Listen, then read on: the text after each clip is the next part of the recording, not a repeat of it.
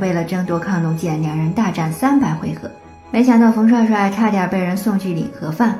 可能很多小伙伴们都很难理解，为什么皇宫所谓的高手遇到江湖人士，基本都被打得找不到北。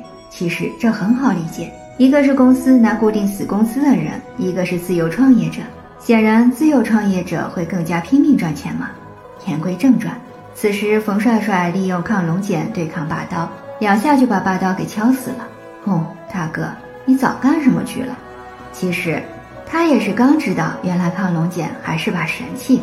天后为了让幻天真人当上国师，非要显摆显摆他们的本事，让皇上看看。皇上看到这些杂耍玩家，很是不屑。不过这时大殿柱子上的龙复活了，转了一圈，先把老婆婆给烧死了。嘿，你不是玩火吗？然后一把把娘炮也给吞了。随后神龙冲出大殿，一飞冲天。就在冯帅帅去追击逃走的幻天真人时，却发现跟自己一模一样的人杀了金无畏，而他顺理成章成了杀人凶手，被关入狱。狄仁杰感到事情有点不妙，就让人兵分三路引走外面的敌人，随后让沙陀带着竹签去找三藏大师的徒弟元策，而他化妆后前去皇宫查案。此时水月遇到了风魔族的人，他发现这些人能够制造幻象，在打斗中他差点被三人杀死。最后被中途换马的沙陀给救了。两个人发现他们竟然是同族的人，可由于使命在身，沙陀为他熬完药后就依依不舍地继续上了路。狄仁杰来到宫内，找到了冯帅帅，把他救了出来。两人开始查找线索，发现了被杀的幻天真人尸体，判断宫内肯定有风魔族的人。两人商量要让皇上、皇后撤离，没想到武皇后去的那个监狱只不过是风魔族人制造出的幻象。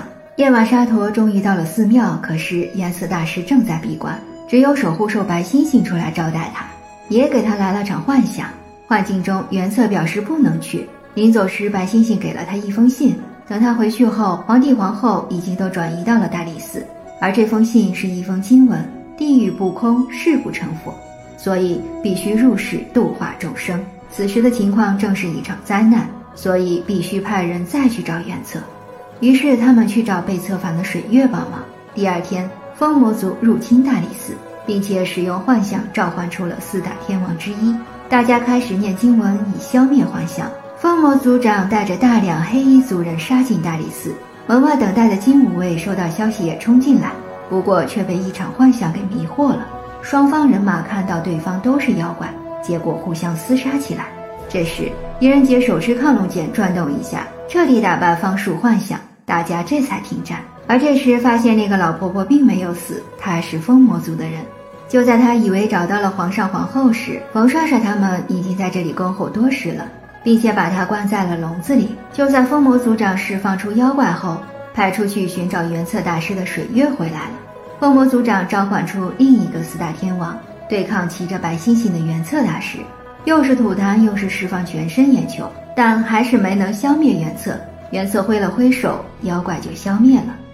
风魔族长还想用魔轮杀死原策，结果原策把魔轮给他套在了头上，只要他放下杀心，一切就会结束。而此时的皇上皇后隐藏在百姓之中。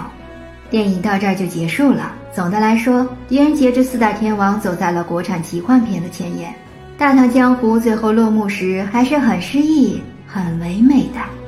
好啦。今天的故事就到这儿啦，小伙伴们，下期再见！喜欢的宝宝可以关注我，爱你哦。